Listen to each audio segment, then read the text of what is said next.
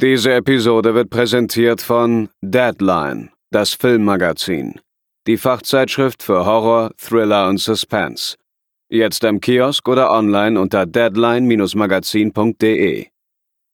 Devils and Demons wird präsentiert von podriders.de, das Podcast-Netzwerk.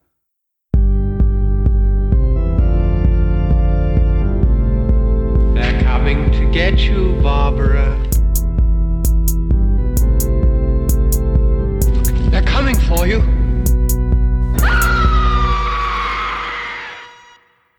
Moin Moin und herzlich willkommen zur 313. Episode von äh, Devils and Demons, der Horrorfilm-Podcast. Ich bin der Chris und bei mir ist heute André. Moin.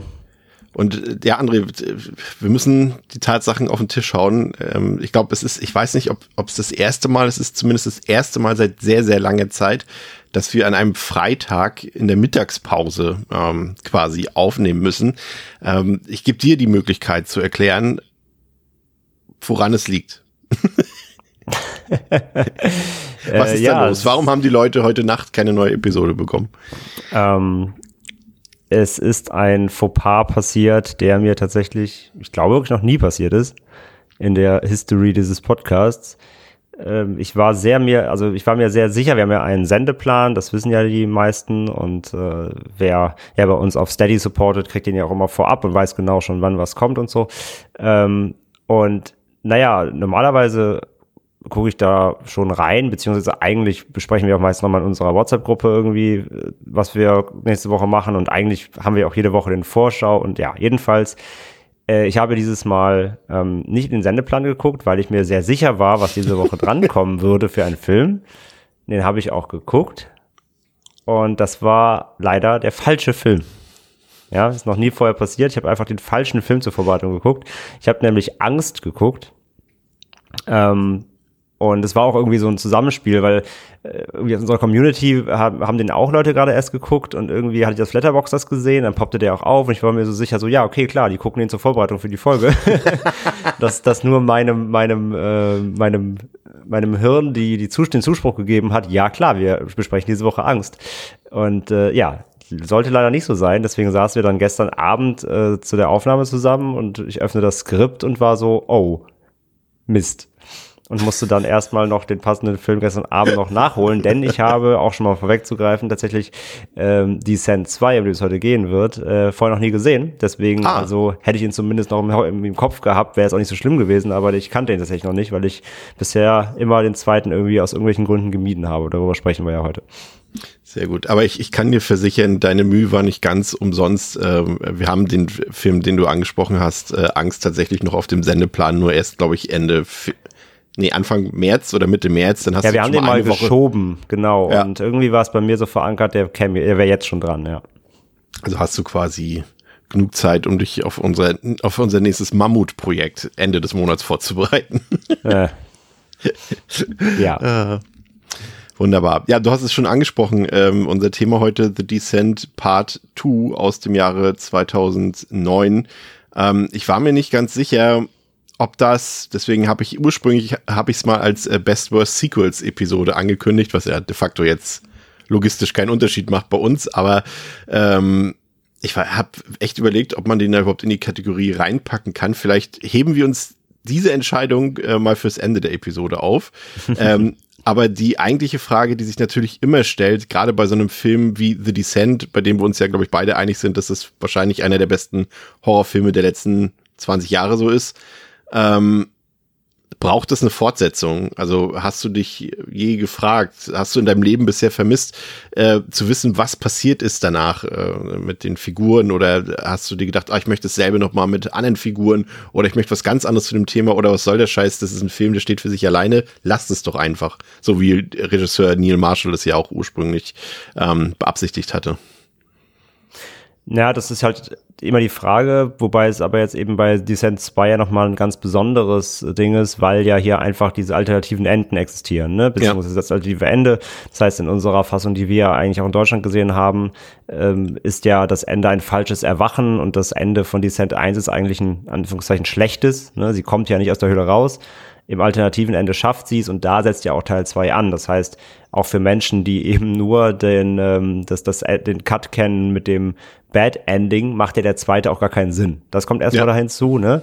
Und wie du schon sagst, Marshall hatte eigentlich auch nicht im Sinn, da was dran zu hängen. Dafür hat er jetzt trotzdem Executive Producer im zweiten gemacht. Gut.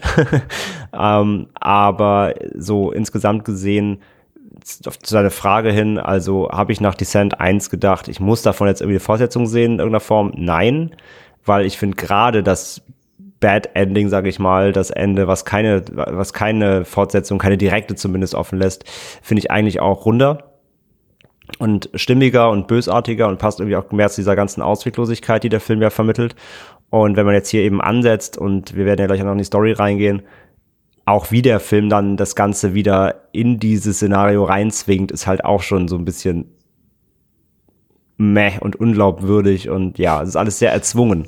Und ähm, sie haben also auch ja nicht irgendwie gesagt, wir setzen irgendwie ganz neu an, es ist eine andere Höhle oder es ist ein komplett neuer Cast, neues Team, was da auch rein stolpert oder so, sondern sie setzen ja wirklich an und erzwingen einen direkten, eine direkte Fortsetzung und das ist alles sehr holprig, um das schon mal ein bisschen vorwegzunehmen. Und von daher insgesamt würde ich halt sagen, ähm, für mich nicht, hat der Film an sich keine Notwendigkeit, nein.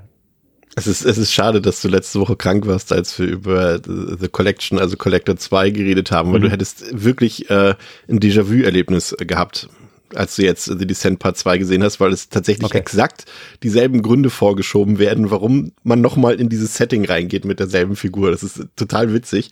Aber das äh, wirst du dann irgendwann auch mal noch verstehen, wenn du dann The Collection nochmal nachgeholt hast. Ja, mache ich auf jeden äh, Fall noch. Ähm, kurz zu den Fakten. Also der Film The Descent Part 2 aus dem Jahr 2009 ist äh, produziert von Salador Films, ist eine britische Produktion, hat auf Letterboxd eine 2,5 Durchschnittswertung von 5, auf der IMDb eine 5,7 von 10. Der Film hat auf dem Fantasy Filmfest in Deutschland damals seine Premiere gefeiert, am 25.08.2009. Ähm, ist in England am 2.12.2009 so ein bisschen limitiert in die Kinos gekommen. In Deutschland kam man dann gar nicht mehr richtig in die Kinos, sondern wurde direkt am 21.05.2010 auf Blu-ray und DVD veröffentlicht. Der Film hat trotzdem immer noch 7 Millionen Dollar eingespielt und wenn ihr den sehen wollt, könnt ihr den ähm, auf Blu-ray, auf DVD oder digital gucken. Gibt's auch bei Tubi über VPN, wenn ihr den darüber schauen wollt. Ähm, ist kein Problem. Läuft 94 Minuten der Film. Ja, ich sag mal so, in, in, in 99,9 Prozent werdet ihr überall auf die ungekürzte FSK 18 Version treffen. Wenn doch irgendwo FSK 16 mal draufstehen sollte, zum Beispiel, falls ihr, ich glaube, in der TV-Movie oder TV-Spielfilm lag der mal bei, da war eine geschnittene FSK 16 Version bei, da fehlen anderthalb Minuten, die Version vielleicht auslassen, aber im, im Regelfall solltet ihr eigentlich auf die FSK 18 Version treffen. Ähm, andere Content Note würde ich sagen, klar, äh, Klaustrophobie ist ein großes Thema, also wer da ähm, Berührungsängste mit dem Thema hat, äh, sollte da wie bei Teil 1 passen, aber ansonsten ist mir jetzt eigentlich nichts weiter aufgefallen. Nee, genau, also würde ich auch sagen, ähm, ist klar, also Gewalt per se, ne? Aber ja. das ist mal was anderes. Dazu kommen wir gleich noch. Aber ähm, ansonsten, genau, das ist wieder die Klaustrophobie. Auch da schon mal ein bisschen vorweg, nicht so ausgeprägt wie im ersten. Ja. Ähm, es ist nicht so beklemmend. Sie haben das hier nicht so hinbekommen von der Inszenierung her, weitaus weniger. Ähm, aber das, die Thematik an sich ist natürlich wieder dran, klar. Body Count haben wir 17, also es gibt äh, sechs äh, menschliche Opfer und elf äh, Crawler, die ähm, ums Leben kommen in dem Film. Ich finde, ich war wieder ein bisschen überrascht, dass der Film doch in Sachen Brutalität mit dem ersten durchaus mithalten kann, auch aufgrund der, ja, ich finde schon ziemlich gut gemachten Effekte und würde da ich habe jetzt vier von fünf gegeben bei Brutalität, könnte mich auch auf eine 3,5 runterhandeln lassen, aber so in dem Bereich. Und ähm, in unserer Kategorie, achso, die haben wir in deiner, in deiner Abwesenheit haben wir sie umbenannt. Sie heißt jetzt nicht mehr Gruselfaktor, sondern sie heißt jetzt Treibt den Puls hoch. Nee, irgendjemand, warte mal. Letztes Mal hat doch irgendjemand hatte doch eine bessere Idee. Wer war denn das? Das suche ich jetzt raus. Einer ich wollte gerade sagen, es gab doch einen Vorschlag. Ja, um das, ich suche den, äh, ich such so. den schnell raus, das finde ich. Du kannst ja schon mal deine Einschätzung geben. Umschreiben. Ähm, genau, Brutalität 4 ist, ist schon hoch veranlagt. Ja, er ist hart, ähm, aber auch wieder so eine, ja, so eine schmutzige Härte irgendwie. Ähm, ja, doch, ist schon okay. Also er ist schon, er ist schon sehr hart in der 18er, auf jeden Fall. Er hat einige Splatter-Momente, er hat viel, viel sehr auch, ja, prägnante Wunden und so weiter. Also ja, 3,5 bis 4, definitiv. Ähm, das kann man stehen lassen. und der Faktor, den du noch raussuchst, ähm, würde ich auch bei drei mitgehen lassen. Also ich sage ja, er ist, er ist nicht mehr ganz so klaustrophobisch und nicht mehr so beklemmend wie der erste. Dafür fehlt hier ein bisschen so im Inszenierung, der Inszenierung das Händchen, finde ich. Ähm, von daher war er nicht mehr ganz so spannend. Ähm, dafür macht er ein bisschen mehr Jumpscare. Aber eine solide drei würde ich da auf jeden Fall stehen lassen. Er hat schon ein paar gute, ähm, gute Momente, die auch echt den, den, den, den Angstfaktor schon bespielen, ja. Suspense-Faktor. So hieß es. Ach, Suspense-Faktor. Genau, da haben wir nämlich, da können wir nämlich Grusel, Spannung und alles, was so den Puls hochtreibt, können wir da in eine Kategorie packen. Und bin da aber bei dir, äh, würde da auch drei von fünf vergeben. Wie gesagt, der ist, der hat das schon alles irgendwie, aber natürlich, gerade wenn man den Vergleich zum ersten Teil zieht, hat er von allem etwas weniger, ne? Ja, er fällt überall so ein bisschen ab. Ja. Ähm, wenn ihr den ersten Teil mochtet, dann äh, könnt ihr euch den zweiten Teil auf jeden Fall ähm, auch mal reinziehen. Ansonsten vielleicht äh, geht äh, The Cave wäre noch ein Alternativbeispiel. Und ich finde auch, auch wenn das eher ein Found-Footage-Film ist, aber ich finde trotzdem irgendwie von der Art des Films ist es auch so ein bisschen wie Katakomben, as above, so below. Wenn ihr so eine Filme mögt, dann könnt ihr auch die Sin 2 gucken. Aber guckt auf jeden Fall den ersten Teil vorher, sonst äh, macht das wenig Sinn, sonst versteht ihr wenig. Aber auch wenn ihr den ersten Teil gesehen habt, André hat es eben schon gesagt, da werden wir jetzt gleich in der Inhaltsangabe drauf treffen. Selbst wenn man den ersten Teil gesehen hat in der europäischen Fassung, äh, kann es sein, dass man bei äh, Teil 2 erstmal nur Bahnhof am Anfang versteht. Aber naja, dazu gleich mehr. André, legen wir mal los. Ja, ich gehe mal äh, in den Inhalt rein. Zwei Tage nach den Ereignissen des ersten Films wird Sarah von einem Autofahrer im Wald aufgegriffen und in Sicherheit gebracht, ohne dass sie sich an die Ereignisse des letzten Aufenthalts in der Höhle erinnern kann.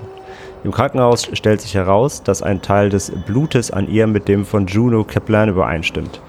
Sheriff Vanes verlangt, dass Sarah mit ihm, seiner Stellvertreterin Ellen und drei Spezialisten, Dan, Greg und Kath, zurück in, die, zurück in die Höhle geht, um die anderen vermissten Frauen des Höhlentrips zu finden. Mit Hilfe eines Spürhundes wird ein neuer Eingang gefunden. Die Teammitglieder werden über einen alten Minenschacht hinuntergeschickt, der von dem alten, geheimnisvollen Ed Oswald betrieben wird. Ich finde, Höhlentrip ist eigentlich perfekt, ne? Höllentrip, Höhlentrip? Ja, absolut. Kann man schön überleiten. Mit einem, mit einem Buchstabendreher hast du beides getroffen. Während sie durch einen engen Tunnel in den Höhlen kriecht, hat Sarah einen Flashback von dem, was beim Ausflug in den Höhlen vor zwei Tagen passiert ist. In nervöser Panik schlägt und tritt sie um sich und rennt tiefer in die Höhlen. Vanes verfolgt Sarah, stößt aber schließlich auf einen Crawler und gibt einen Schuss ab, der einen Teil der Höhle zum Einsturz bringt und Kev vom Rest der Gruppe trennt. Alan, Dan und Greg kommen in einem Raum voller Knochen an, wo sie die Videokamera finden, die Holly im ersten Film benutzt hat. Sie sehen sich die Aufzeichnungen an, die zeigen, dass die Frauen von den in der Höhle lebenden Crawlern angegriffen wurden. Dann werden die drei selbst von einer Gruppe von Crawlern angegriffen und werden dadurch getrennt. Aber noch nicht zertrennt. Sehr gut. Ellen beginnt, um Hilfe zu rufen, wird aber von Sarah aufgehalten, die Ellen warnt, dass die Crawler über Geräusche jagen. Die beiden beobachten dann, wie ein Crawler Dan angreift und tötet, ihm die Kehle aufreißt und ihn wegschleift. Die immer noch zwischen Geröll und äh, eingeschlossene Kath wird von einem Crawler bedroht. Sie schafft es, das Vieh zu töten und zu fliehen, um schließlich auf Greg zu treffen. Die beiden klettern vor einem Crawler davon und benutzen ihr Funkgerät, um den verfolgenden Crawler von ihnen abzulenken. Sie dringen tiefer in die Höhle ein und finden Sarahs Freundin Sam leblos aufgehängt an der Höhlendecke. Sie beschließen sich, mit ihr über den Abgrund zu schwingen, werden aber beide von Crawlern angegriffen. Greg fällt in die Tiefe, während er sich mit einem weiblichen Crawler anlegt und Cass schafft es zwar auf die andere Seite, wird aber dort von einem anderen Crawler angegriffen und getötet. Alan und Sarah wandern tiefer in die Höhle und töten einen weiteren Crawler, bevor Alan enthüllt, dass sie eine Tochter hat, was Sarah aufgrund ihrer eigenen Geschichte noch entschlossener macht, zu entkommen. Vanes irrt in der Höhle umher und wird gerade von einem Crawler angegriffen, als er von Juno gerettet wird, die sich als lebendig und als Expertin für die Jagd auf Crawler entpuppt. Später treffen sich alle vier wieder.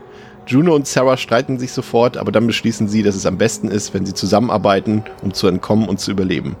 Juno führt sie in die Futtergrube, von der sie behauptet, sie sei auch der Ausgang. Vanes fesselt Sarah mit Handschellen, damit sie nicht wieder fliehen kann oder jemand zurücklässt, wie damals Juno.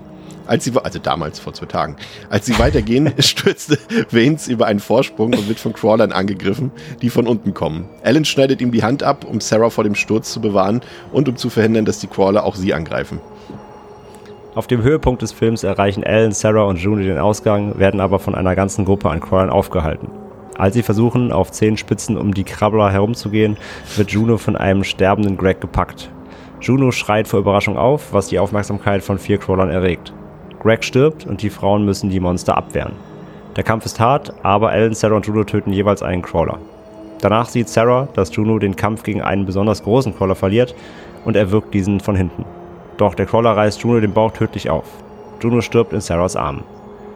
Es ist mehr oder weniger nun möglich, dass Sarah und Ellen die Situation überleben und der Höhle entkommen. Sarah, die das Bedürfnis hat, sich für Junos Leiden zu revanchieren und nichts zu verlieren, hat schreit, um die Aufmerksamkeit auf sich zu lenken und ermöglicht Ellen die Flucht. Ellen erreicht die Außenanlage und will gerade um Hilfe rufen, als sie von Ed angegriffen wird, der sie mit einer Schaufel schlägt und sie zurück zum Eingang schleppt, wo sie als Futter für die Crawler dient. Als Ellen sich von dem Schlag erholt, springt ein blutiger Crawler auf sie zu und der Film endet. Ja, da ist einiges los. Das werden wir uns gleich mal nochmal genau anschauen. Ähm, mhm. Bevor irgendwelche Irritationen aufkommen, ich habe ja vorhin gesagt, dass äh, Neil Marshall Regie geführt hat, da habe ich mich natürlich auf den ersten Teil bezogen. Hier für den zweiten Teil ist dann der Cutter des ersten Teils eingesprungen, John Harris. Ähm, das ist auch seine einzige Regiearbeit gewesen. Er hat äh, davor und danach, also dann seiner, seinem gewöhnlichen Beruf als Cutter sozusagen äh, äh, weiter gedient. Er hat zum Beispiel äh, geschnitten für Snatch, für Eden Lake, für Kick-Ass, äh, Trainspotting 2 oder Yesterday. Und er war sogar mal, das äh, wusste ich tatsächlich nicht, sogar mal für einen Oscar nominiert für 127 Hours mit, hm. ähm, na, wie heißt er? Äh, der, der eine Bruder von den Brüdern, mhm. den ich nicht mag. Ja, ja. Wie heißt er denn? Komm gar nicht drauf. ah, deswegen nehmen wir mal abends auf. Wenn man da fitter ist. Fra Fra James Franco heißt er, ne? Ja. Ja, genau. Der war da nominiert tatsächlich für. Also ist auf jeden Fall jemand, der was von seinem Handwerk versteht, aber das heißt natürlich auch nicht automatisch, dass er auch gut Regie führen kann. Ähm, Neil Marshall wollte auf jeden Fall keine Fortsetzung drehen, da er überhaupt keinen Sinn darin sah, irgendwie den ersten Teil irgendwie zu entmystifizieren.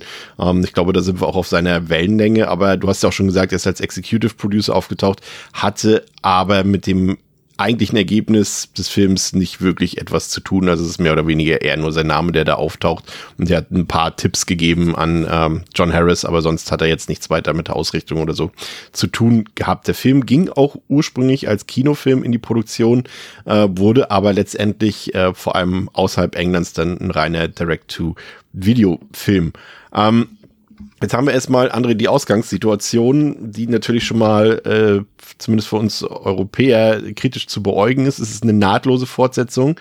Wir sind wieder in Appalachen im Great Smoky Mountain National Park und plötzlich ist Sarah wieder lebendig und ist scheinbar aus der Höhle, Schrägstrich Hölle, entkommen, wird dort von so einem Autofahrer aufgegabelt und ins Krankenhaus gebracht. Da kommt dann auch schon, kommt auch schon die Polizei dazu und ähm, die wundert sich natürlich, ja, A, warum bist du so blutverschmiert? Und B, wo sind die anderen Frauen alle? Und Sarah kann sich an nichts mehr erinnern. Ähm, jetzt gerade für dich, wo du den Film jetzt zum ersten Mal gesehen hast, was hast du erstmal gedacht, nachdem du ja Fan des äh, bösen Endes des ersten Teils bist, als plötzlich die Hauptfigur etwas blondierter plötzlich lebendig wieder vor dir steht quasi?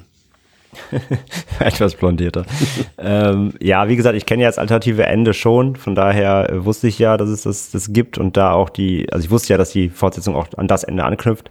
Ähm, aber ja, wie gesagt, wenn man halt das Originalende, äh, beziehungsweise das Ende, das wir hier in Deutschland auch kennen, ähm, für, für das Richtige für sich nimmt und das auch ähm, bei jedem Mal immer geguckt hat, dann fühlt sich das natürlich total weird an. Ne? Also das, das, das ist einfach ein, ein seltsames Ende, das halt ähm, für mich halt die Stimmung, ja, die Stimmung des ersten auch nicht trifft. Ja. Und dass es jetzt einfach hier halt so als gegeben genommen wird, obwohl ja in der breiten Masse für mich immer irgendwie das, das Bad Ending, sage ich ja, äh, also als das, als das in Anführungszeichen richtige oder offizielle dient, ähm, dass man hier einfach wirklich das, das an, das Alternative nimmt und damit nahtlos weitermacht, ähm, fühlt sich irgendwie einfach falsch an.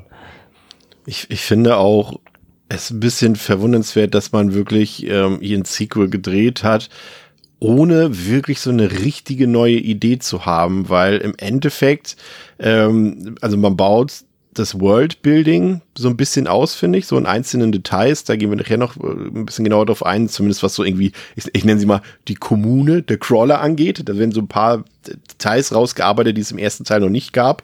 Aber ansonsten ist es eine Wiederholung des ersten Teils. Es gehen einfach Leute da unten in die Mine beziehungsweise in die Höhle und äh, ja, geraten dann in Konflikt mit dem, was dort unten lebt. Und das fand ich doch irgendwie als Prämisse überhaupt für so ein Sequel doch, also ja, irgendwie erwartbar, weil natürlich die meisten Sequels funktionieren so, aber irgendwie hätte ich da ein bisschen mehr erwartet. So. Und dann, ähm, genau, was ich sagen wollte, es ist halt wirklich paradox, äh, wie der Anfang halt wirklich dem Anfang von The Collection gleicht ähm, in der letzten Woche. Also das spoilert dich jetzt vielleicht ein bisschen, ähm, das aber, dass unsere Hauptfigur aus The Collector quasi ja ähm, wurde vom, so, soweit weißt du ja Bescheid, wurde ja vom ähm, Collector am Ende in die Box gesperrt und so weiter. Und im zweiten Teil wird er an einem neuen Tatort wieder rausgelassen vom Collector äh, und kann dort entkommen, kommt ins Krankenhaus und dann kommt ähm, quasi der Handlanger eines reichen Industriellen und sagt zu ihm, meine Tochter wurde vom Collector entführt. Du bist der Einzige, der weiß, wie man da rein und rauskommt. Du kommst jetzt wieder mit in die Höhle des Collectors und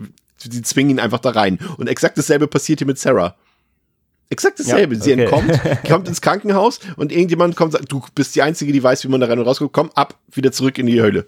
Ne? Also es ist, ist, schon ein bisschen lustig. Aber ja, also ja, ich finde, okay. als Grundprämisse ist das echt ein bisschen mau, finde ich. Weil es irgendwie auch unglaubwürdig ist, so ein bisschen, ne? Oder ein bisschen mehr sogar. Total. Also, das ist einfach, ähm, das meine ich ja damit, die, die Beweggründe, wie man wieder in dieses Setting reinkommt, sind halt so super hingebogen. Und das ist halt, wie gesagt, alles der ganze Aufbau so, sie kommt da halt, wird gefunden, erzählt oder weiß nicht, was passiert ist, es wird Blut, es wird Blut an ihr gefunden von, von anderen Menschen. Sie ist sofort der Tatverdächtige für irgendwas. Oh, sowas hasse ich ähm, ja, ne? Ja, ja, es ist halt, ne, und, und äh, keiner glaubt ihr und alles wird halt ähm, in Frage gestellt und die einzige Möglichkeit, das aufzuklären, ist, sie mitzuschleifen. Anstatt auch zu, wie zu sagen, wir holen jetzt ein, irgendwie wirklich halt eine Spezialeinheit und gucken ja. da rein. Nee, es müssen irgendwie ein Polizist und Angehörige und sie selbst sein, so, die halt gerade irgendwie halb verreckt da rausgekommen ist und die wieder da reingezwungen wird. Das ist halt wirklich leider super unglaubwürdig. Meine, das haben sie bei Collection besser gemacht. Da sind sie mit einem ganzen Söldnertrupp reingegangen. Hat man auch nicht viel gebracht, aber, aber da waren sie wenigstens bewaffnet. Aber hier denke ich mir auch so, wenn dann noch, ich glaube, fünf andere Frauen vermisst werden, und man davon ausgeht, dass die vielleicht tot sind oder zumindest in großer Gefahr, dann gehe ich mit dieser Truppe, die da ist, da unten rein. Da sind irgendwie zwei, zwei Kraxler waren ja damit bei. Sarah, die halt überhaupt sicher nichts mehr erinnern kann, die natürlich auch körperlich, also physisch und psychisch angeschlagen ist. Dann hier noch der Opa-Sheriff und seine, seine äh, Stellvertreterin. Also das ist jetzt nicht gerade die Truppe, die mir Hoffnung macht, dass wir hier zu einem guten Ende kommen in dem Film. Ganz ehrlich. Wenn ich da, wenn ich da in der Höhle eingesperrt wäre und die kommen da rein, ja. würde ich auch nur denken, ja gut, das war's. Das war's wirklich, ja. Hätten sie, hätten sie nur noch hier Ed Oswald mit runternehmen müssen. wäre vielleicht zumindest fürs Ende besser gewesen, aber nee, also ich finde, der ganze Anfang, muss ich sagen, und das ist das, was immer bei mir hängen geblieben ist. Bei den, ich habe den vorher zweimal geguckt ähm, und das ist immer bei mir hängen geblieben, dass der Anfang mich super abnervt und dass der einfach so viel Schlimmes befürchten lässt für den Rest des Films, weil das keinerlei Interesse weckt. Ne? Ich finde die Figuren super boring, die da sind. Ich finde auch halt dadurch, dass Sarah halt quasi ähm, erinnerungslos gemacht wird und auch jetzt nicht mehr besonders kommunikativ ist, was ja irgendwie nachvollziehbar ist, aber das macht sie jetzt auch nicht gerade zu einer Heldin in dem Film, der ich großartig, bei der ich großartig Bock hab, ihr, ihr zu folgen. Und das ist alles so ein bisschen schlecht geschrieben. Auch der, ich glaube, war das der alte Mann, war das der, das war doch der Ed Oswald, glaube ich, am Anfang, der auch am, sie gehen ja über diese Mine rein und er meint so, oh, also von dieser Mine habe ich noch nie was gehört. Um zwei Sekunden später erzählt er denen dann die komplette Backstory zu dieser Mine. So, also das sind, das sind so Sachen bei am Anfang. Ja, ja. Da muss ich sagen, da verstehe ich tatsächlich, wenn manche Leute Kopfschütteln den Film vielleicht direkt schon wieder ausmachen. Ne? Also die, die genau, ersten bevor 20 überhaupt Minuten, was Sehenswertes kommt, ja. Ja. Die ersten 20 Minuten sind auch inszenatorisch nicht so doll. Also das ist echt grenzwertig, muss ich gestehen. Ja, man sieht halt in allem den, den Step Back so. Es ist, ja. es ist schlechter geschrieben, es ist einfach generell äh, schlechter inszeniert, so, es ist überall so ein, so ein, so ein Schritt zurück. So, das merkt man halt in allen Ecken und Kanten und das ist halt, ja, wie gesagt, wenn man vom ersten kommt und das dann sieht, denkt man halt wahrscheinlich echt direkt so, oh Gott, okay, das brauche ich gar nicht erst an, weiter gucken. Ja. Wir haben ähm, Shauna McDonald ist äh, glücklicherweise wieder zurück in ihrer Hauptrolle als Sarah, auch äh, Natalie Mendoza äh, kehrt ja später im Film als Juno zurück. Generell sind, äh, glaube ich, fast alle Frauen aus dem ersten Teil ähm, wieder mit dabei gewesen, da man, ähm, wir hatten ja schon in der Inhaltsangabe erzählt, dass sich ähm, Greg und boah, ich habe die Namen schon vergessen, Greg und Dan oder so oder Kev, sich diese Videoaufnahmen angucken und sie ja dann ähm, quasi Hollys Aufnahmen sehen dort und die wurden nochmal neu gedreht. Also da gibt's alternatives, neues quasi in-Film-Footage, was dort verwendet wurde und da hat man nochmal alle Leute nochmal vor die Kamera gekarrt. Das fand ich eigentlich soweit ganz nett. Ansonsten haben wir hier Schauspielveteran Gavin O. Harrelly dabei, der hier seinen letzten Filmauftritt hatte. Er ist ja dann nicht allzu lange später gestorben. Douglas Hodge, ähm, den kennt man vielleicht als äh, Alfred in der Joker-Verfilmung. Ähm, aber ja, jetzt keine großartig äh, wirklich bekannten Gesichter. Aber es ist auch gar nicht so wichtig. Wie gesagt, ich finde André wichtig, dass diese Figuren, die sie dort einführen, vielleicht abgesehen von Ellen, die eben noch quasi sich im Endeffekt als, als Final Girl herausstellt, zusammen mit Sarah, die ist okay, die bleibt, bleibt trotzdem blass, aber sie ist halt so geschrieben, natürlich so gutherzig und mit ihrer Background-Story, dass man natürlich trotzdem mitfiebert bei ihr. Aber ansonsten ist sie echt so dieser übliche Sequel-Fehler, den wir ja schon so oft verurteilt haben. Du hast mehr Figuren irgendwie, aber der Cast, also nicht der Cast, aber das, das, die Figurenkonstellation wurde einfach durch viele Unsympathen oder uninteressante Leute äh, aufgefüllt und ja, das hat mich überhaupt nicht gekickt, muss ich sagen. Das war mir dann, und das ist bei so einem Film, denkt man den ersten Teil, ne? Also da fiebert man ja wirklich mit fast allen Figuren mit, wenn nicht sogar mit allen. Und, und äh, hat auch wirklich tiefes Mitleid, wenn irgendwie da ein Crawler zugesnackt hat bei denen. Aber hier denke ich mir so, moh. Das ist halt das Ding. Also, du bist halt dadurch, dass der Anfang schon so abflacht, ähm, finde ich, kommst du auch halt irgendwie auf einer jeglicher emotionalen oder mitfiebernden Ebene schwer rein weil dir halt, also Sarah vielleicht halt noch eben durch den ersten Teil, ne, wenn du halt so aus dem, mit dem rauskommst und hast da mit dir mitgelitten, ähm, und da sie ja zum Glück halt den, äh, da den Cast nicht gewechselt haben, finde ich, kommst du in ihren Charakter irgendwie schon halbwegs wieder rein und denkst auch einfach die ganze Zeit nur so, wie schleppt ihr, wieso schleppt ihr die arme Frau da schon wieder rein? aber der Rest, aber der Rest der Truppe ist dir halt relativ egal, ehrlich gesagt. Also, die sind alle nicht irgendwie großartig sympathisch, ähm, oder haben irgendwie groß Charisma und du weißt ja irgendwie fast schon, das ist doch nur Frischfleisch für die Crawler irgendwie. Und deswegen, ähm, auch wenn sie hier und da versuchen, irgendwelche anderen kleinen Backstories dann noch zu öffnen, irgendwie, ähm, finde ich, das bleibt auf der Ebene wirklich mau. So, also wenn, wie gesagt, überhaupt ist die Identifikationsfigur, ähm, wenn überhaupt wieder Sarah, wenn man eben überhaupt den Einstieg da mit dem, mit dem ganzen Szenario irgendwie über sich ergehen lassen kann. Ja, ich finde, äh, der nächste Punkt, der, ja, da bin ich so 50-50, weil ich mir ehrlich gesagt nicht so, nicht so hundertprozentig sicher bin, wie man es beurteilen kann. Also sie haben sich auf jeden Fall erstmal Mühe gegeben. Es wurde, glaube wurde, glaube ich, fast die Anzahl der gebauten Höhlen ähm, verdoppelt. Also sie hatten jetzt irgendwie 30 Höhlen dort extra angefertigt und produziert für den Film. Ähm, aber also ich weiß nicht, ob es dir da auch so ging. Ich fand, das sah doch echt schon nicht komplett, aber viele Teile sahen einfach sehr künstlich aus und sahen für mich echt so ein bisschen nach Pappmaché aus. Also ich fand nicht, dass es nach jetzt einem besonders äh, authentischen Höhensystem auf mich gewirkt hat. Also ich weiß nicht so recht aber ich habe jetzt halt auch den ersten Teil jetzt nicht so zu 100 Prozent im Kopf, aber ich bin der Meinung, dass es zumindest dort besser fotografiert wurde. Also es mag sein, dass es da auch nicht besser gemacht wurde, aber es wurde besser gefilmt, so dass es nicht so aufgefallen ist. Ähm, ja, voll. Also das ist halt, das meine ich halt auch mit der Inszenierung. Nicht nur, nicht nur das Klaustrophobische fehlt halt ein bisschen, sondern also die Gesamtausstattung wirkt einfach nicht so. Ich finde halt, Marshall hat das einfach besser kaschiert. Der hat ja auch nicht das Riesenbudget. Ähm, aber Marshall hat das, hat das deutlich besser umgesetzt, dass er die, er zeigt halt nicht, er hat halt nie zu viel gezeigt. Und das, was er gezeigt hat, war aber so glaubwürdig, dass du immer in der Atmosphäre drin gesteckt hast. Und hier beim zweiten zeigen sie irgendwie mehr, also die Winkel sind größer, du hast größere Höhlenshots irgendwie, ähm, die A halt, wie gesagt, das, das beklemmende Teil ist ein bisschen missen lassen, aber du siehst eben auch mehr vom kleineren Budget. Und ich gebe dir schon recht, dass sie teils irgendwie sehr fake aussehen. Also die, wenn du diese Höhlen dir auch anguckst, teils wie die Kamera aufgestellt ist, sage ich mal, ähm, dann hast du, also du hast das Gefühl, die Einzelhöhlen sind eigentlich voll groß. Hm, aber ja. eigentlich soll das Gefühl ja erzeugt werden, dass alles halt super eng ist und du nie einen Ausweg hast und alles super beklemmend sein soll. Aber die, die Weitwinkel-Shots lassen das alles irgendwie viel größer wirken, als es sein auch sollte und dürfte. Und ähm, dadurch, dass du so viele große Einstellungen hast, wirken automatisch die Sets, also es wirkt nach Set, genau. Ja, es wirkt genau. immer als Ja. Set, weil die, weil die Bilder größer sind. Und das ist halt für einen Film, der ja ähm, eben so, eine, so ein tiefes Höhlensystem, die glaubhaft machen soll, eben voll kontraproduktiv. Deswegen verstehe ich die Entscheidung auch nicht, warum man hier, und das geht ja auch später dann einher, da kommen wir auch drauf, ähm, es ist ja auch deutlich, deutlich actionlastiger, sag ich mal. Es es ist mehr ähm, Aktion, mehr Kampf, richtig. Es ist nachher auch weniger Horror als mehr eben Auseinandersetzung und Kampf. Und man hat irgendwie versucht, ein bisschen alles ein bisschen größer zu machen und mehr Dynamik reinzubringen. Aber Dynamik ist eigentlich was völlig Falsches für so einen Film, der halt ähm, klaustrophobisch und eng sein sollte. Genau.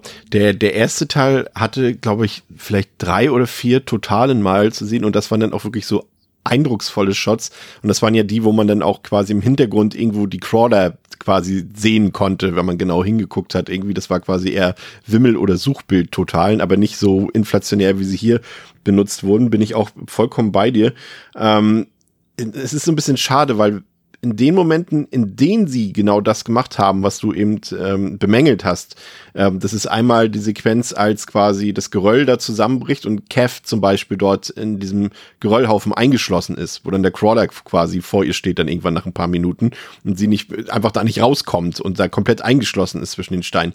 Das war super. Und als Sarah und Ellen später in diesem ähm, vom Wasser gefluteten Höhlendurchgang sind. Da kam auch wieder dieses klaustrophobische Gefühl auf, aber das ist halt gerade hinsichtlich im, oder im Vergleich zum ersten Teil halt zu wenig. Ne? Aber man sieht, dass sie es eigentlich konnten, aber ich glaube, es ist wie so oft, ähm, haben sie vielleicht nicht so ganz verstanden, warum die Leute den ersten Teil mochten. Und äh, Das alte Problem. ja, das alte Problem. Und das ist halt so ein bisschen, bisschen ähm, schade. Und das ist auch wieder, wenn wir uns die Crawler mal ein bisschen genauer angucken, ähm, auch da, ich hatte ja schon erwähnt, dass sie da so ein bisschen im Worldbuilding was gemacht haben. Ein paar gute Sachen. Ich finde zum Beispiel das Design.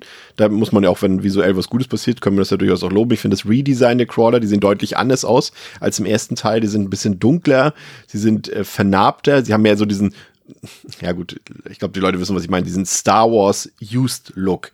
Also nicht, dass da irgendwie ein neues Kostüm gemacht wurde, sondern eins, was wirklich schon gefühlt, äh, ne, da, da, da, du siehst, diese Crawler leben da schon Jahre oder Jahrzehnte da unten drin und dieses Gefühl vergeben sie optisch auch, was vielleicht im ersten Teil noch nicht so war. Und ich fand es auch cool, dass die jetzt so äh, mehrfache Zahnreihen haben, also mehrere Zahnreihen haben. Das fand ich auch richtig cool. Aber dann haben sie wieder so ja, und das ist das, glaube ich, was Marshall auch meinte, worauf er keine Lust hat auf diesen, auf dieses Entmystifizieren, dass die dann ja eine richtige Kolonie haben mit Frauen und Kindern. Das macht zwar irgendwie Sinn, natürlich.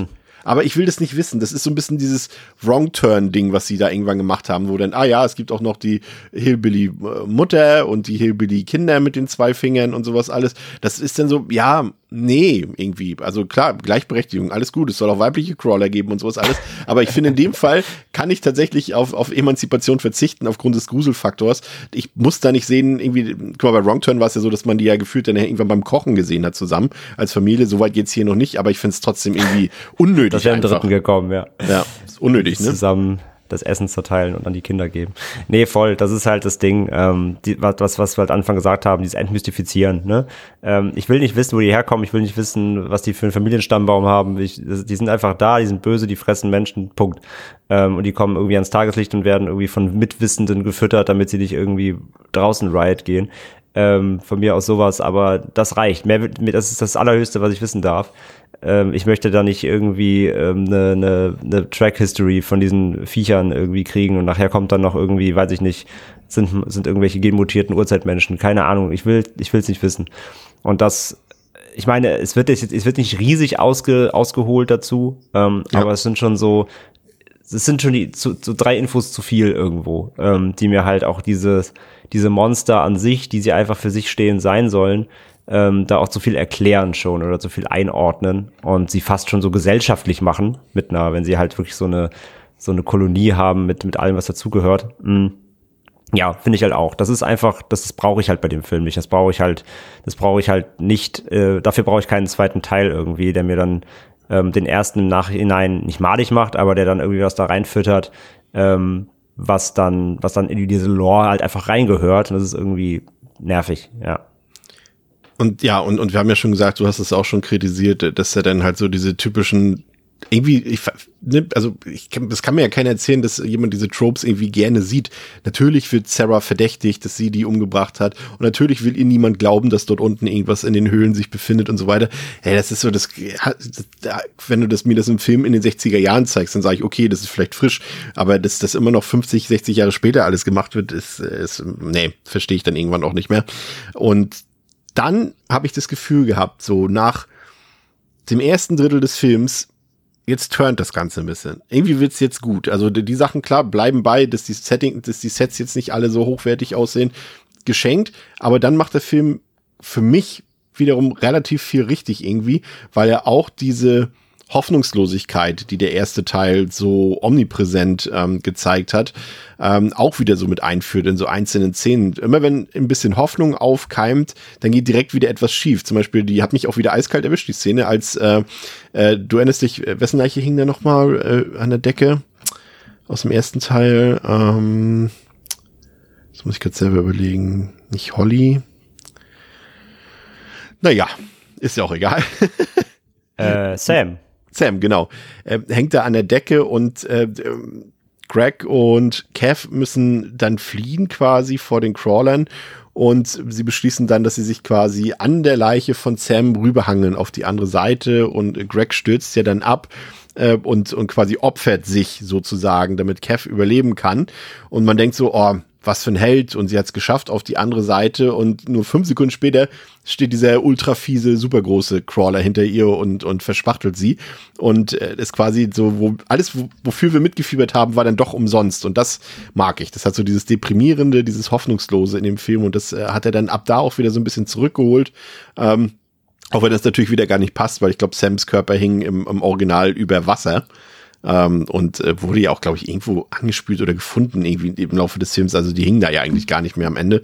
Also, naja, da nimmt der Film nicht so genau. Aber so eine Szene, die haben für mich dann doch auf jeden Fall funktioniert und ich finde auch die Horrorebene hat da echt gepasst. Ich finde die Jumpscares, die drin sind, waren wieder gut. Zum Beispiel, als sich alle, als quasi alle in diese Kamera gucken und sich diese Videoaufnahmen von Holly ansehen und äh, plötzlich der Crawler hinter ihnen steht. Also das hat für mich alles irgendwie ähm, wieder funktioniert, muss ich sagen. Also da, ich finde, der Film wird im Laufe ähm, seiner Spielzeit besser. Ich weiß nicht, ob es dir da ähnlich ging. Ich äh, befürchte fast nicht, aber hm, doch, doch, ich gehe da schon mit. Ähm, das ist ja das, das, ist das, das Problem, was ich sage man muss halt ein bisschen ähm, Sitzfleisch haben, damit es gut wird oder damit es besser wird. Die ab der Hälfte so zieht das Ganze schon an. Also äh, alles, was wir bemängelt haben, so der Einstieg und so ein bisschen die fehlende Atmo, das ist zwar alles vorhanden, aber nichtsdestotrotz ähm, kriegt der Film irgendwann so ein bisschen die Kurve. Und es gibt dann wirklich gute viele Einzelmomente einfach auch, die durchaus spannend sind, die ähm, halt echt blutig sind. Die Effekte sind echt teilweise ziemlich derbe. Ja. Und die auch dann wie wieder diese, diese Ausweglosigkeit dann auch wieder einführen und dieses Gehetzte. Das funktioniert dann schon irgendwann ganz gut. Ähm, wie gesagt, er ist hier ein bisschen temporeicher, er macht ein bisschen mehr einfach, ne, mehr Crawler. Es wird auch mehr gegen Crawler gekämpft. Es sterben ja auch mehr Crawler im Film als Menschen so. Das ist natürlich auch noch was ganz anderes als im ersten. Ähm, es hat eine andere Dynamik dadurch aber ähm, das funktioniert trotzdem an sich ganz gut. Und wie gesagt, so, es gibt ein paar gute Jumpscares, also gut in Anführungszeichen, ne? aber schon effektive hier und da, ähm, ein paar kleine gute Schreckszenen. Ähm, es gibt, es gibt äh, ordentlich Blut, es gibt ähm, Bohrmaschinen. auch. Ähm, nee, von daher, also da, da gehe ich schon mit. Also da, da gibt es schon einige gute Horrorelemente und gute Einzelmomente, die dann auf jeden Fall auch dafür entschädigen, dass man sich bis dahin so ein bisschen erstmal reinquälen musste.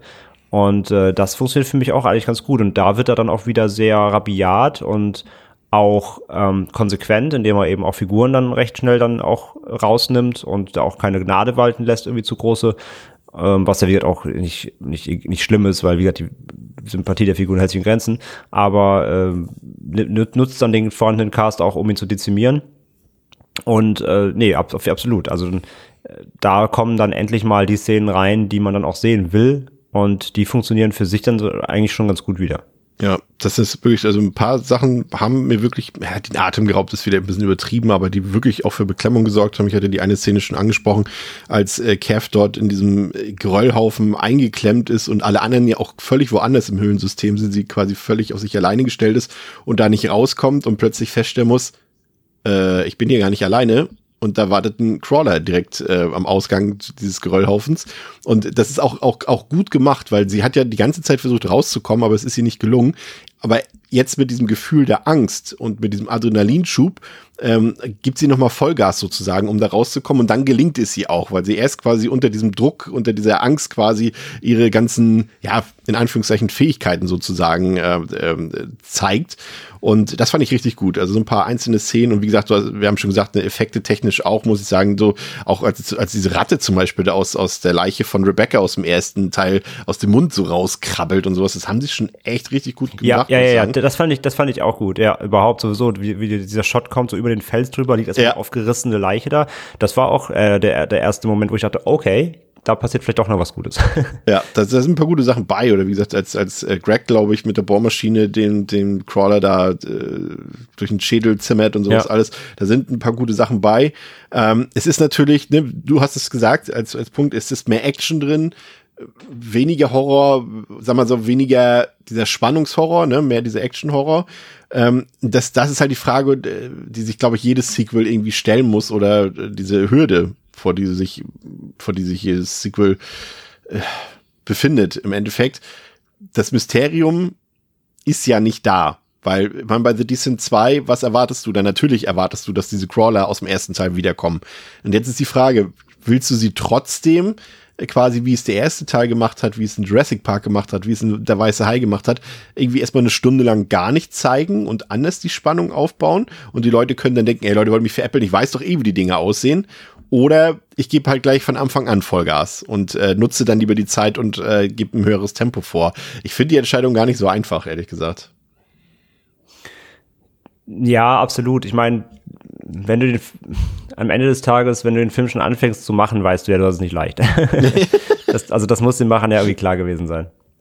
Ähm, wenn du halt mit zwei verschiedenen Enden arbeitest, dann musst du das eine dann nehmen und damit was machen irgendwie und äh, ja, du hast halt keine großen Überraschungseffekte mehr, außer wenn du jetzt ein ganz anderes Setting gewählt oder so. Aber am Ende ist es natürlich more of the same und wenn du schon direkt ansetzt, dann hast du halt nicht so viele Möglichkeiten und sie haben es halt versucht mit ein bisschen menschlicher Lore, mit ein bisschen Crawler-Lore. Beides funktioniert für mich nicht ähm, und von daher musst du auf dann auf das setzen, was der vorher gemacht hat, nämlich more of the same. Ähm, Spannung, Blut, Klaustrophobie, Anspannung, Panik, Ausweglosigkeit. Die Elemente sind halt einfach wieder genutzt und ja, eine andere Möglichkeit hast du in dem Sinne dann eben einfach nicht, ähm, wenn du nicht was ganz anderes aus dem Film machen willst, was ja auch nicht funktioniert hätte. Das hättest du, also ne, mehr Möglichkeiten hast du quasi nicht. Es geht halt zurück in die Höhle und damit war eigentlich schon besiegelt, dass der Film more of the same wird. Aber dafür, dass sie more of the same gemacht haben, ist zumindest dann in den Bereichen ähm, eben Spannung, Horror, haben sie schon ganz gut was geschafft. Ja. So. Also mehr als ich ihnen zugetraut auch hätte nach dem ganzen Einstieg.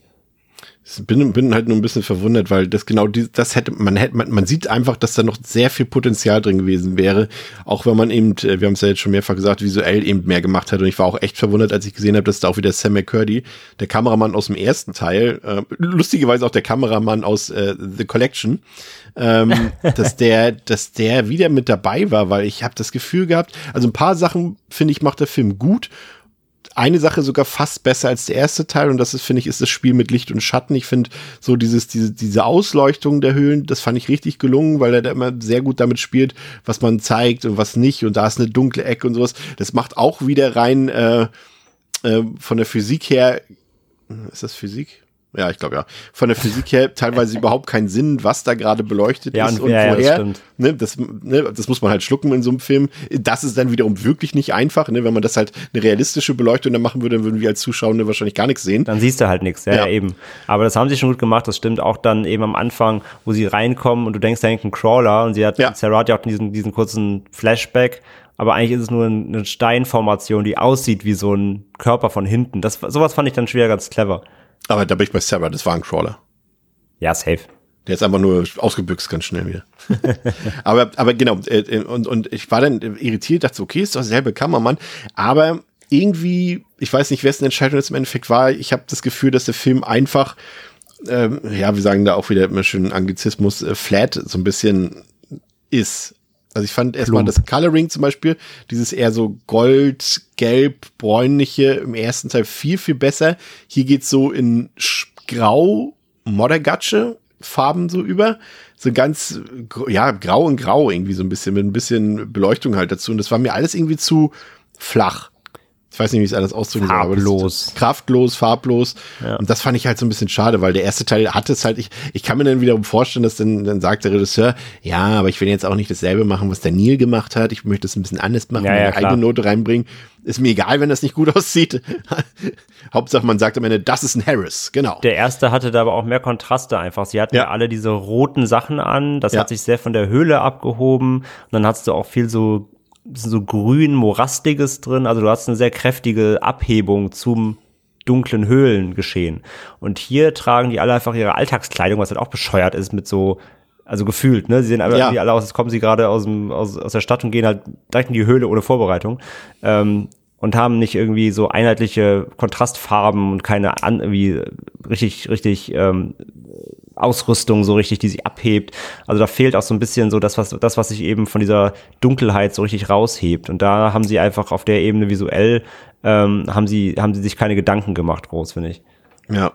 Was äh, positiv wieder ist, muss ich sagen, ähm, auch wenn es im Endeffekt fast dieselben Musikstücke sind wie im ersten, aber der Score von David Julian, muss ich sagen, der ist nach wie vor richtig, richtig gut. Da merkt man auch wieder, und das ist ja leider bei, bei, äh, sag mal, bei Horrorfilmen dann doch gar nicht so oft der Fall, dass du hier quasi Streichermusik und sowas bei hast. Hier ist es, glaube ich, ja, ja, doch, es ist schon relativ aufwendig, würde ich sagen, die Musik, die hier gespielt wird. Ich meine, Julian, der hat ja auch, war ja auch, glaube ich, der, der die ersten Filme von Christopher Nolan alle mit Musik bespielt hat, also hier Prestige und Insomnia und so weiter und, und Memento. Ähm, und ich finde, das ist, man merkt einfach, wenn du da einen hochwertigen Score in so einem Horrorfilm reinbaust, das macht nochmal so einen Unterschied in Sachen Qualität, als wenn du irgendwie dir irgendwie ja, Stockmusik oder Library-Musik oder irgendwie halt so unauffällige komponierte Musik reinhaust. Also Musik kann so viel im Horrorfilm ausmachen und das merkt man halt auch in diesem Film wieder, finde ich. Ja, durchaus. Ähm, ich finde aber, dass die Musik mir tatsächlich während des Films so richtig gar nicht aufgefallen ist. Also ähm, ich war wie mehr auf die Bilder ganze Mhm. Zeit konzentriert als auf das Sounddesign, weil das Sounddesign nämlich ist auch jetzt nicht super fantastisch, finde ich. Ja, du hast wieder irgendwie in der, in der Ferne. So laut, dieses, ne? Bitte? Es ist halt laut. Ja, aber du hast halt wieder dieses, ne, dieses Krächzen dieser der Crawler und diese Geräusche, die sie machen hin und wieder, dass du sowas in der Ferne irgendwie hörst und so. Das ist ganz nett. Aber so richtig atmosphärisch fand ich die Soundebene nicht. Sowohl Musik als auch das ganze Sounddesign. Also ich war deutlich dann trotzdem mehr auf die Bilder fokussiert. Als auf die Soundebene und das ist mir alles nicht so wirklich hängen geblieben tatsächlich. Also das hat der Film irgendwie bei mir nicht ausgelöst, dass ich auf der akustischen Ebene ähm, da groß reingegangen bin. Das, hat, das war bei mir alles so ein bisschen, das ist bei mir durchgelaufen im, Hinter, im, im Hinterkopf irgendwie. Also da hat das, obwohl es eben flat ist, das, das, das Visuelle dann doch mehr bei mir ähm, gemacht. Ich war mehr auf die Bilder konzentriert und in die, mich in die Dunkelheit so quasi verloren, als, ähm, als auf die Akustik richtig zu achten. Das hat bei mir irgendwie nichts, nichts hervorgerufen. Wie sehr hatte ich denn das Comeback von Juno verloren, die ja dann hier wieder im Badass-Style zurückkommt und plötzlich die absolute, weil äh, ich habe ja vorhin gesagt, ne, und und äh, taucht irgendwie auch die, ich weiß nicht mehr, wie ich es formuliert habe, aber äh, ich hatte irgendwie einen Satz drin in Inhaltsangabe, wo es so stand, als als wäre Juno irgendwie jetzt drei Jahre weg gewesen. Dabei waren es ja wie gesagt nur diese zwei Tage sozusagen. Aber genau dieses ist nämlich der Punkt, dass auch Juno so wirkt, als wäre sie wirklich jahrelang weg gewesen, dass sie jetzt Ja. immer die Crawler-Expertin ist und und äh, weiß, wie man die beseitigt und alles Mögliche und wie die sich verhalten. Also das war schon, ich meine, die war ja schon im ersten Teil so ein bisschen so die, ne, so ein bisschen, ja, Badass nennen wir es mal. Aber das war mir hier schon ein bisschen zu, also, naja. Ja, es wirkt halt, als hätte sie irgendwie in, in den drei Jahren Abstinenz irgendwie Crawlerlogie studiert, ne? Also das, äh, als ob sie sich da jetzt so in, in äh, wirkt fast, als hätte sie sich in ihr ähm, in ihr Familiengefüge eingefunden und hätte so die indoktriniert und äh, da wäre da einmal hätte einmal so quasi alles mitgemacht, was denen ihre Existenz bedarf und wäre jetzt die Super-Expertin, genau, die mit jedem fertig wird und hätte nur gefehlt, dass sie Crawlerisch spricht. Wäre wär sie, wär sie rausgekommen, dann wäre wär, wär, hätte sie als erstes irgendwie Crawler von A bis Z verfasst irgendwie. Ja, also den, den Eindruck macht es genau. Es wirkt halt sehr, als wäre sie jetzt so richtig. Ich meine, der erste hatte ja auch schon so ein, zwei so Tomb, so Tomb Raider-Shots und sie wirkt jetzt auch so, als wäre sie die Bloodborne Lara Croft, die jetzt hier eben Crawler-Spezialistin ist. Ähm, ja, also genau, das, das, das, verk das verkauften sie einem so irgendwie, beziehungsweise es wirkt halt von der Inszenierung so, als wäre das ein, ein Wiedersehen nach langer Zeit, äh, während Juno eben äh, in dieser Höhle überleben musste und sich von Crawlerfleisch ernähren. Ähm, es ist halt ein bisschen drüber, ne? Äh, Junos, Junos Auftritt ist sehr drüber. Ja, dieses Badass-Ding hatte sie auch im ersten, aber hier ist es noch krasser. Es gibt diese eine Szene, ich weiß gar nicht mehr, da, da fragt irgendwer sie so von wegen, what are these things? Ne? Also was, was sind das Ja. für Viecher? Und sie dreht sich so ganz, ganz, ganz, ganz, ganz, ganz ehrfürchtig und badass mit so einem, ähm, sie hat mich an den Moment hier an Dings erinnert, ähm, äh, sag schon, äh, Michelle Rodriguez Blick, guckt sie so nach unten und, und guckt ihn so an mit so hochgerollten Augen und sagt einfach nur so, Death. das, ey, es, es, es war Only so. in movies. Only in ja, movies. ja, komplett so badass herbeigeführt, aber so drüber, so, so richtig aufgezwungen badass. Ähm, das war mir schon fast zu drüber und zu fast ein bisschen lächerlich. Ähm, dass die beiden natürlich aufeinandertreffen, ist zumindest irgendwie ganz cool, weil dann hast du eben noch mal eine große Verknüpfung zum ersten. Aber zu Ne, wenig, ne? Ein bisschen. Ja, fand, aber- aber gleich- war jetzt irgendwie nicht so. Ja, der er wird auch nicht aus. müssen. Genau, also ich meine, es wird, es wird kurz gerangelt und gekämpft. Dann wird sich halt geeinigt darauf, es bringt nichts, wir müssen ja zusammen raus. Und dann war es es aber auch und ein bisschen später ist Juno auch schon tot. Also, Ja. und, und deswegen, und ihr Tod hat ja auch gar nicht dann die Dramatik, die es haben sollte irgendwie. Ähm, weil davor auch gar nicht mehr richtig gesprochen wird, ne? Also wenn die noch mal irgendwie zumindest irgendwie noch mal eine Aussprache hätten oder noch das mal hat für mich, das hat für mich tatsächlich anders funktioniert, weil eh, gerade weil sie nicht mehr drüber gesprochen haben und Sarah sich auch quasi, die beiden sich quasi auch nicht mehr gegenseitig irgendwie entschuldigt haben oder so und und und Juno dann in Sarahs Armen stirbt und Sarah ja deswegen auch sagt, sie bleibt jetzt quasi in der Höhle. Das hatte für mich doch ein bisschen besser funktioniert von der Dramaturgie her, muss ich sagen. Also ich habe jetzt nicht irgendwie um, um Juno getrauert, aber das äh, hat zumindest für mich den Aspekt, dass sie eben sich nicht mehr ausgesprochen haben, dass das in Sarah nachwirkt. Das hat das das das fand ich eigentlich ganz gut. Aber man merkt schon, finde ich, dass Juno und Sarah beide einfach nicht die Figuren sind, die sie noch timeline-mäßig vor zwei Tagen waren. Und das hat mich so ein bisschen gestört. Das sind nicht die beiden, die sind, die sind nicht dieselben Figuren. Die wurden jetzt anders geschrieben und das hat mich gestört. Ja, ähm, man, man merkt halt, dass genau, dass andere Menschen dran gesessen haben am Skript, ne? Ja. Also ähm, die die ganzen die Figuren nicht so richtig gefasst haben. Es sind zwar die gleichen Schauspielerinnen, aber sie sind anders, die, die treten anders auf. Sie haben eine andere Charakteristik, eine leichte. Und sie es ist wie so eine Behauptung, dass sie sich vor zwei Tagen erst getrennt haben und sich eigentlich kennen, und Konflikt haben, der aber hier eben wie gesagt irgendwie nicht richtig ausgefochten wird, sondern nur sehr kurz. Und es gibt irgendwie, wie gesagt, keine richtige, für mich keine, keine, ja, es gibt keine Lösung daraus, ne? Also es ist keine, es ist kein zufriedenstellendes Ende dieser Journey der beiden Figuren. Das kriegen sie halt einfach, das haben sie einfach nicht hinbekommen, finde ich. Das, das, das knüpft nicht so richtig zum ersten an einfach. Ja. Und dann ist es ja, ich muss sagen, eine Szene hat mir auch noch ziemlich gut gefallen. Ähm, auch weil ich, ich habe mir das Making-of angeguckt, das ist tatsächlich ein bisschen lustig. Ähm, diese Jauchegrube unten, wo die so du erst denkst, okay, was ist das? Äh, Juno sagt ja, ja, das, das führt uns zum Ausgang, glaube ich, irgendwie. Und dann sitzen die da quasi so in, du denkst halt, ja, das ist irgendwie Schlamm und Schleim und Jauche und was ich was. Und dann siehst du halt einfach, wie sie da drin hocken und dann kommt dieser Crawler, beugt sich mit seinem Hintern dahin und kackt da erstmal schön in die Grube rein und dann weißt du, okay, das ist Scheiße, in der die, die gerade schwimmen. Und dann muss ich sagen, das hat mir irgendwie, das fand ich eklig. Das hat für mich funktioniert. Ja, Und sie haben es auch, sie haben es auch tatsächlich äh, im, im quasi Backstage äh, Shit Pit genannt. Ja, das, war, das- war das nicht zu entmystifizierend für dich? Nee. Also der Shitpit geht, ja. Also Ja. Kinder, Kinder und Frauen sind nicht cool, aber der Shitpit ist in Ordnung. Ja, ähm, hätte man, also die, die absolute Übertreibung wäre noch gewesen, wenn es ein, äh, wie beim ersten mit diesem Blut, Blut, Bloodbath noch irgendwie einen Kampf in der, in, in der, in der Shitpit gegeben hätte. aber ähm, ja, ein, ein, sagen wir mal, nicht das schlechteste, nicht das schlimmste Detail am Film.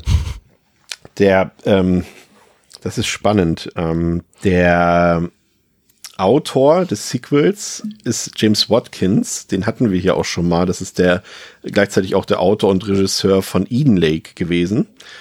Und der wird, ähm, und das macht mir schon wieder ein bisschen Angst ähm, davor, der wird das US-Remake von Speak No Evil drehen und schreiben.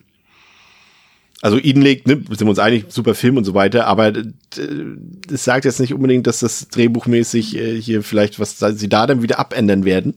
Weil sie vielleicht wieder nicht das Original so richtig verstanden haben von Speak No Evil. Das äh, macht mir schon wieder ein bisschen Angst. Aber Hm, braucht okay. eh, braucht, braucht eh kein Mensch ne, davon wieder ein Remake. Das ist wieder ein Thema für sich. Ähm, ein bisschen, du hast ja auch noch, äh, ne, um es nochmal aufzugreifen, als du vorhin sprachst davon, mehr Action als Horror, äh, merkst auch, dass du hier ein richtig, also wäre jetzt vielleicht ein bisschen übertrieben, wenn ich jetzt sage, eine finale Schlacht hast am Ende, aber das ist es ja quasi, ne? Also irgendwie vier Frauen gegen vier Crawler, glaube ich, oder sowas. Nee, drei Frauen gegen vier Crawler. Ähm, das ist schon eine richtig choreografierte Actionsequenz, die da drin ist. Ne? Die hat für sich, fand ich, hat die eigentlich für mich funktioniert, aber ja, da hat es für mich so ein bisschen an Dramaturgie gefehlt irgendwie, weil ich das so, gerade wenn man so diesen Überlebenskampf von Sarah im ersten Teil am Ende sieht, der war dann doch ein bisschen, wie sagt man, ein bisschen intimer, ein bisschen spannender gemacht als hier mit so einer, in Anführungszeichen, pompösen Schlachtszene am Ende, ne? So ein richtig, ja, weiß ich nicht, Royal Rumble, würde man sagen, beim Wrestling. Ja, das meine ich halt, genau. Das war im ersten halt einfach packender. Da warst Ja. du am Ende echt deutlich atemloser irgendwie mit drin. Hier ist es halt, wie gesagt, einfach ein bisschen, bisschen größer, ein bisschen ausgeweiteter, mehr, mehr Dynamik, so. Das ist okay. Also es funktioniert für sich und das ist ja auch okay. Die, der kann ja auch was Eigenes dann machen. Und ich finde, die, die Szene an sich ist echt, ist echt ganz gut. Ja. Auch ganz gut gespielt, äh, ganz gut gedreht und so. Das, das passt. Das ist schon ganz nice. Es hat einfach, einfach nur einen anderen Ton als der erste, so. Aber wie gesagt, das heißt nicht, dass das schlecht ist. Ich fand die Szene auch insgesamt eigentlich ganz gut. Und da haben sie zumindest mal was Eigenes noch gemacht irgendwie. Und ja, man darf sich nur nicht daran stören, dass die Crawler einfach hier eben nicht mehr nur so Schattenwesen sind, die ab und zu auftauchen, wen wegsnacken, sondern sind einfach deutlich mehr präsent on screen und dann gibt's eben auch einfach so richtig, richtig so eine, ja, so eine, so eine richtige Schlacht am Ende oder so eine Kampfsequenz so. Ähm, das muss man einfach wissen so. Das ist einfach nicht mehr ganz so geheimnisvoll und, und kleinteilig und düster, sondern ähm, eher ein bisschen Haut drauf mit Blut eben. Ich habe ähm, halt, jetzt, jetzt müsste ich dich wieder, hast du in unseren Sendeplan noch mal reingeguckt? Und weißt, was wir nächste Woche besprechen, ohne jetzt die Leute draußen zu spoilern? Ach, ohne zu spoilern, ja, ja. Ja. Und Ja. Äh, ich musste gestehen, dass das, was hier am Ende erzählt wird, hatte mich dann doch verblüffend an den Film nächste Woche erinnert, weil den habe ich nämlich gestern geguckt und muss sagen, dass das, äh, gut, darüber können wir reden, ne, dass, wir, dass man hier am Ende feststellt, ähm, als, also Sarah opfert sich ja, Ellen kommt raus aus der Höhle und man denkt, ah, sie ist in Freiheit. Man ahnt natürlich aufgrund der Erfahrung des ersten Teils, dass es das vielleicht noch nicht gewesen sein kann, aber dass dann ausgerechnet hier Opa hier Ed Oswald auftaucht, äh, sie mit der Schippe schlägt und dann den Crawlern als Futter hinlegt vor die Höhle, ähm, damit die nicht rauskommen quasi und und und auf die ja die Menschheit quasi äh, Genau, attackieren. losgehen. Und das hatte mich tatsächlich total an das Ende erinnert, an die an, an den Mythos, ähm, an den an den Twist äh, vom Film nächste Woche, muss ich gestehen. ja, das ist mir vorher recht. nicht bewusst gewesen, aber jetzt total. ja, hast du recht, hat Parallelen, ja, ja, Ja. komplett. Ah, Wie fandst du das hier? Also ich fand es ehrlich gesagt super dumm mit Edward Sword. Also hat mich genervt, hat mich Ja. voll genervt. Das war so ein richtiges Trope-Ende auch, dass er mit der Schaufel auch steht, sie umhaut und dann äh, war, war mir schon klar, so alles klar, der füttert die, äh, es wäre schmeißt er sie einfach wieder rein, Ja. aber wie so ein wie so ein Fütterer eben, der dafür sorgt, dass eben immer Fleisch da ist, damit sie eben nicht, ähm, dass damit die Viecher eben nicht äh, rauskommen, dass er so der Torwächter ist quasi. Ach nee, das war nicht doof. Und dann halt auch mit diesem, mir war schon klar, und dann zoomt die Kamera am Ende in das Loch rein und dann so 3, 2, 1, Jumpscare. Ne? Ja. Nochmal das Vieh halt so in die Kamera, wie bei diesen schlechten bist du wach Werbungen so, ne? Weißt du noch hier, als, als, als diese Jumpscare Werbungen im Fernsehen? Ja. Ich weiß nicht mehr, was es für ein Produkt war, aber ähm, ja, das war mir so klar halt, das war so vorhersehbar. Nee, das hat mir überhaupt nicht gefallen. Das fand ich richtig dumm. Ja, ich, es hat erstmal, ich hatte ihn auch schon wieder völlig vergessen. Ich, ich, ich, ich habe dann noch mal den ähm, Killcount von Dead Meat geguckt auf YouTube und da, da ist dann noch eine Szene gewesen, da habe ich, das, das ist mir gar nicht so aufgefallen, aber er zwinkert ja sogar noch, als sie dort äh, in die Mine runterfahren mit diesem Fahrstuhl dort und äh, dann sagt irgendeiner noch irgendwas, sagt er noch, ja, ja, er müsste auch aufpassen und dann sagen sie, ja, ja, wir sind ausgerüstet und dann zwinkert er den noch so zu, so als hätte er was Böses in Aussicht, da hätte man das vielleicht schon ahnen können, dass da nochmal eine Rolle spielt, aber das war mir echt zu blöd, weil das muss ich ganz ehrlich auch sagen, ist sehr unbefriedigend, weil im ersten Teil hast du natürlich auch gehofft, dass Sarah rauskommt, dass sie überlebt und alles gut wird und so weiter. Aber das Ende war halt so fantastisch fies und auch irgendwie kreativ fies, dass man damit leben konnte, dass Sarah eben nicht rausgekommen ist. Aber das hier, das war ja, ist ja unverdient. Also Ellen hat A, dieses Ende nicht verdient und es ist viel zu banal, finde ich. Ähm, also man hätte das auch so machen können. Sie hätte ja entkommen können und dann sehen wir irgendwie noch, wie, wie Ed Oswald irgendwie an, einer anderen, an, einer anderen, an einem anderen Loch ins Höhlensystem irgendwie Fleisch reinschaufelt oder irgendwie, keine Ahnung, dann hätte man noch sagen können, ja, okay, es gibt noch, gibt noch einen dritten Teil, was auch immer. Aber, aber sie damit reinzuziehen, das fand ich, also da haben sie es auch wieder nicht verstanden. Ne? Sie wollten was Fieses haben, weil alle, als Zuschauer weißt du, Ellen, die ist gutherzig, die hat auch ein Kind draußen quasi, ne? Und, und äh, das gibt den Leuten einen Schlag in die Magengrube, wenn wir die jetzt auch noch sterben lassen. So, nee, funktioniert nicht in jeder Story so, wie man es im ersten Teil gemacht hat. Ja, ja, ja, komplett. Ähm, wie gesagt, das ist einfach ein, das ist so ein richtiges Film-Trope-End. Wir brauchen jetzt irgendein Ende. Ja. Und das halt, wie gesagt, dass es den Mit, so einen Mitwisser gibt oder beziehungsweise den einen, der, der das ganze Geheimnis kennt und äh, dann eben dafür sorgt, dass da, dass da, dass es nicht ans Tageslicht kommt und so. Ach, hör auf. Nee, wie gesagt, fand ich komplett bescheuert. Eine Sache aus dem Making-of wollte ich dir noch erzählen, die fand ich nämlich wirklich ganz kreativ gemacht. Äh, du erinnerst dich am Anfang an die Szene, als sie da mit diesem Minenfahrstuhl runterfahren, ne, in die, in die, ins Höhlensystem. Ja. Und das haben sie wirklich so gedreht, dass sie quasi, also ja, sie haben so einen Fahrstuhl gebaut, aber halt keiner, der irgendwie in Betrieb genommen werden kann. Stattdessen haben sie einfach ähm, Tapete im Hintergrund, die quasi äh, so ein ja, Steinrelief hatte oder so eine Steinoptik, haben sie einfach äh, rollend im Hintergrund durchgezogen sozusagen. Also wie, wie drückt man es aus? Wie so, ein, wie so eine Jalousine. Jalousie, die sie an, gezogen haben. Und dann sieht es quasi aus im Fahrstuhl, als würden die sich bewegen. Obwohl sie nur auf einer Stelle standen mit dem Fahrstuhl. Okay. das fand ich wieder kreativ gelöst, weil das, ich immer, finde, das immer, ist nicht so ja, offensichtlich. ich sagen, immerhin kreativ. Nee, stimmt. Das, das, Ja. das sieht dafür tatsächlich ganz gut aus. Ja. Ja, ich würde sagen, wir bewegen uns mal Richtung Fazit. Äh, fang du doch mal an mit Fazit und Sternebewertung. Ich Ja. weiß nicht, ob du es mitbekommen hast. Ich habe ja tatsächlich letzte Woche meine Sternebewertung vergessen. Eieieiei. Vorletzte Woche, meine ich. Vorletzte Woche war's. Frechheit. Ähm, ja, ey, wie gesagt, ich habe jetzt zum ersten Mal gesehen, ich habe immer einen Bogen drum gemacht, eben weil ich halt wusste, dass er mit diesem alternativen Ende einsteigt, und ich da schon irgendwie keinen Bock drauf hatte, weil ich den ersten halt wirklich sehr mag und mir schon dachte, dass es einfach nicht so rund sein kann. Ähm, und das hat sich auch bewahrheitet. Also der Einstieg ist halt wirklich echt holprig. Du brauchst echt eine Weile, bis du akzeptierst, dass der Film gerade läuft und du auf die Stimmung kommst, sich auf ihn einzulassen. Ähm, und äh, wie gesagt, allein die Situation muss man erstmal so ein bisschen runterschlucken, weil es einfach so herbeigeführt ist. Und es dauert echt eine Weile, auch durch, dadurch, dass die Figuren nicht wirklich ähm, interessant sind, außer eben Sarah, mit der du dich identifizieren kann, kannst. Ähm, und es dauert echt so die Hälfte des Films fast so schon, bis du so richtig, bis ich zumindest drin war.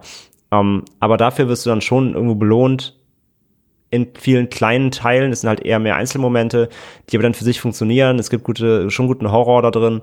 Es gibt gute Schreckmomente. Ähm, die Atmo kommt dann irgendwann wirklich durch. Sie hat eine andere Dynamik. Es ist alles ein bisschen, ein bisschen flotter, bisschen mehr, bisschen, man sieht halt mehr, du brauchst ja nicht so viel zu verstecken, weil, ne, das Geheimnis ist ja quasi klar, die Viecher sind da, das wissen wir und so weiter. Und deswegen findet der Film dann eher eine andere Dynamik. Es ist ein bisschen actionreicher, ein bisschen temporeicher, ähm, Blutgehalt ist ordentlich und dann kommt auch irgendwann der Drive halt rein. Und ähm, die Angriffspunkte an den Vorgänger sind halt, mir finde ich halt mehr behauptet so. Sie versuchen, sie geben sich irgendwie Mühe. Immerhin ist der Cast dann in den wichtigen Punkten auch der gleiche. Wenn das auch noch ausgetauscht werden würde, dann äh, wer, wer, werden worden wäre, dann wäre vorbei, so für mich. Also ne, wenn auch noch dann irgendwie Juno andere Darstellerin wäre oder sowas, ähm, dann, dann hört es irgendwann ganz auf, weil dann fehlt jegliche Glaubwürdigkeit, aber so hat man zumindest ein bisschen die Angriffspunkte an den ersten, auch wenn sie, wie gesagt, nicht so ausgespielt werden, wie man sich das wünschen würde für mich. Von daher so, am Ende des Tages, man kann den gucken, man muss echt über den Einstieg hinwegkommen, der wirklich nervt schon fast und dröge ist und halt wirklich ähm, komplett unglaubwürdig. Aber wenn man dann erstmal in der Höhle ist, das Ganze ein bisschen Fahrt aufnimmt, wird man echt mit ein paar schönen Szenen belohnt. Und dann ähm, äh, kommt man auch irgendwann rein und dann ist es auch keine Katastrophe mehr. So ist der Film an sich generell nicht. Also das hätte schlimmer alles auch gehen können. Ähm, aber es ist halt schon ein, ein großer Abstieg zum ersten im wahrsten Sinne. Und von daher kriegt äh, der zweite jetzt von mir zweieinhalb. Ähm, so, man kann ihn echt gut gucken, aber ich so schnell werde ich ihn nicht nochmal gucken, das weiß ich. Ja, also ne, es ist äh, fraglos ein unnötiges Sequel, da sind wir uns ja einig, das haben wir ja schon gesagt. Ähm, ich fand den nie besonders gut bei den ersten beiden Malen, immer noch so im erträglichen Rahmen, weil dafür ist er handwerklich trotz der Schwächen immer noch zu kompetent, als dass ich den jetzt irgendwie jetzt super schlecht finden konnte. Aber jetzt hat er mir wirklich ganz gut gefallen äh, in der dritten Sichtung, weil man einfach akzeptieren muss, dass die ersten 20 Minuten sich echt äh, quälend scheiße anfühlen. Ähm, aber alles, was danach kommt, ist dann ja ein harter, kurzweiliger Horrorfilm. Äh, ich finde das Crawler-Design gut, wie sie es jetzt so ein bisschen redesigned haben. Generell alles, was mit Make-up und Splatter-Effekten zu tun hat, kann sich absolut sehen lassen. Der Film ist auch nochmal fast ein Stück rabiater, würde ich sagen, was das angeht, als der erste Teil. Ähm, was auch gut ist, weil die Figurenkonstellation eben nicht so gut ist hier und man dann sich dann irgendwie, ja, das ist wieder so ein Film, da freut man sich schon fast, wenn die Kills möglichst brutal sind. Ähm, Spiel mit Licht und Schatten ist gut. Äh, wie gesagt, die Höhlen sind wenn man das, das Making-of sieht, wirklich sehr aufwendig gebaut, aber ich finde fast schon unnötig, weil sie im, einfach zu künstlich aussehen. Das hat mich so ein bisschen rausgerissen manchmal. Ähm, aber es gibt immer noch ein paar deftige Klaustrophobie-Momente in dem Film. Weniger als im Original, zu wenige. Ähm, und der hat auch immer noch so ein bisschen so diese, dieses, und das war ja das, was der, der erste Teil so war, der war einfach fies, der erste Teil. Ganz so krass ist es hier beim zweiten nicht, aber so in Momenten taucht das immer wieder auf. Und wie gesagt, äh, das haben wir ja beide festgestellt, je, je länger der Film läuft, desto besser wird er. Und so wurde ich am Ende, zumindest für zwei Drittel des Films, doch ziemlich gut unterhalten. Das Ende, Ende hätte man sich auf jeden Fall natürlich sparen können. Aber ich würde sagen, den, und der Film hat wirklich einen schlechten Ruf, den hat er nicht verdient. Ich finde, das ist ein ganz gut guckbarer Horrorfilm, ohne dass der jetzt irgendwie nach oben oder unten besonders ausreißt. Und deshalb bin ich bei drei von fünf. Und jetzt kommt direkt der Gag ich würde jetzt ja an der Stelle eine Vorschau für nächste Woche geben. Und dann macht es natürlich überhaupt keinen Sinn, dass ich das eben geheim gehalten habe, worüber wir nächste Woche reden. Aber ja, deswegen können dann wir das. Spoiler euch schon das Ende vom Film für nächste Woche. Kommen. Ja, nee, also äh, genau, das war es erstmal mit The Descent 2. Äh, was würdest du denn jetzt sagen? Also für Best Worst Sequels ist der Film zu gut, oder? Ja, auf jeden Fall. Also das, also ich meine, das heißt auf jeden Fall. Ich habe ihm zweieinhalb gegeben, ist auch keine Superwertung, aber ja. Das ist nee, kein American Psycho 2. Be genau, Best Worst Sequels ist schon noch eine ganze Spur drunter. Dafür ist er auch einfach insgesamt doch handwerklich noch zu gut und zu sauber. Ähm, nee, nee, das ist, das ist schon, das ist kein, kein Worst Thing. Wunderbar. Ähm, Nächste Woche reden wir über eine Kurzgeschichtenadaption von einem Story von Clive Barker, nämlich über Midnight Meat Train. Ähm, das wird gut. Das wird sehr gut. Da ist auch äh, Theresa wieder dabei, die auch die Vorlage dazu gelesen hat. Dann haben wir auch nochmal einen direkten Vergleich. Also freut euch schon mal darauf. Ja, ich würde sagen, Anne, wir haben unsere Mittagspause auch schon mal schlechter verbracht, würde ich sagen, ne? das stimmt. Also jetzt ist natürlich der Nachteil, dass es jetzt wieder äh, zurück an die eigentliche Arbeit geht, aber naja, es ist Freitag, äh, von daher. Lang, lang ist, ist auch, mehr. Wollte ich gerade sagen. Also von daher, ähm, wenn ihr die Episode hört, habt ihr hoffentlich schon Feierabend und äh, Wochenende und äh, das sollt ihr zelebrieren mit tollen Horrorfilmen.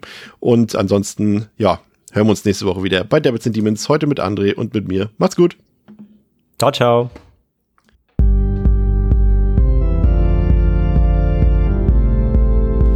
coming to get you, Barbara.